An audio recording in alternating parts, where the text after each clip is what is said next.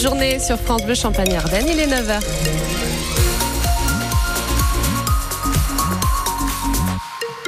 Avec un temps euh, bien nuageux hein, aujourd'hui, quelques pluies même attendues, quelques averses cet après-midi, un petit espoir d'éclaircies, mais rien n'est sûr, et des températures toujours bien au-dessus des normales, hein, entre 8 et 12 degrés euh, cet après-midi. On fait un point complet sur votre météo à la fin du journal. Et le journal, c'est avec vous, Alexis Arad. Bonjour, rebonjour. Bonjour Camille. Un ancien gendarme du GIGN de Reims devant la justice dans le Pas-de-Calais. Il comparaît devant la cour criminelle à Saint-Omer pour des faits qui remontent à 2018.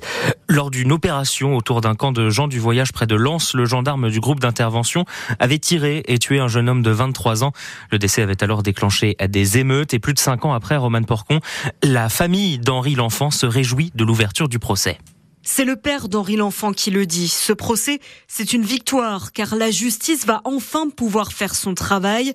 Depuis six ans, la famille L'Enfant n'a jamais cessé de se battre pour qu'Henri ne soit pas oublié avec des marches blanches, des posts sur les réseaux sociaux et un mot d'ordre. Justice pour Henri. Que la lumière soit faite sur ce qu'il s'est passé cette nuit de septembre 2018 quand les gendarmes du GIGN arrivent près de l'aire d'accueil de gens du voyage de Fouquier-les-Lances pour interpeller un groupe soupçonné de cambriolage. La voiture d'Henri L'Enfant est encerclée. Lui ne sort pas.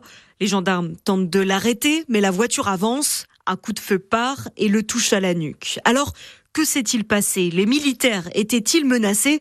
Henri L'Enfant n'était pas armé. Le gendarme de 43 ans, auteur du tir, va devoir s'expliquer. Ses collègues aussi vont être entendus. Le procès doit durer quatre jours. Le verdict est attendu jeudi. Les agriculteurs reprennent leurs actions. Ce matin, dans les Ardennes, plusieurs rassemblements de tracteurs signalés depuis euh, Tourne notamment. Ils vont se diriger vers la préfecture et dans la Marne aussi. Depuis 6 euh, heures euh, ce matin, les jeunes agriculteurs qui ont déposé du fumier cette nuit devant la préfecture à Châlons-en-Champagne et devant la sous-préfecture Place Royale à Reims et les deux sous-préfectures de Vitry-le-François et Épernay.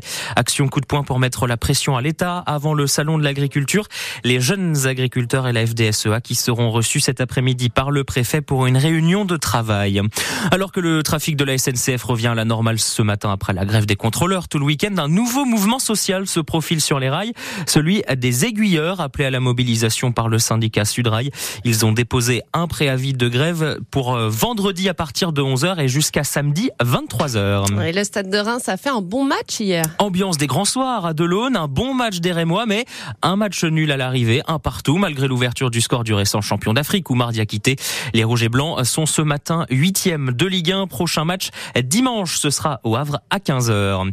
Cruelle défaite pour le Champagne Basket. Les Marnais touchaient du doigt la Leaders Cup. Ils menaient de 5 points à quelques secondes de la fin du match, mais ils ont craqué. Nos baskets rattrapé euh, juste sur le buzzer et puis battu pendant la prolongation par Vichy. 97 à 90 score final. Le Champagne Basket devra terminer dans les 8 premiers pour participer au playoff. Les champenois sont 11e pour le moment. Et puis, le film français Anatomie d'une chute de la réalisatrice Justine Triet continue son petit bonhomme de chemin vers les Oscars en cumulant les récompenses avec une nouvelle distinction remportée hier. C'était euh, lors des BAFTA, c'est l'équivalent euh, des Césars en Grande-Bretagne. Le film qui a remporté le prix meilleur scénario original.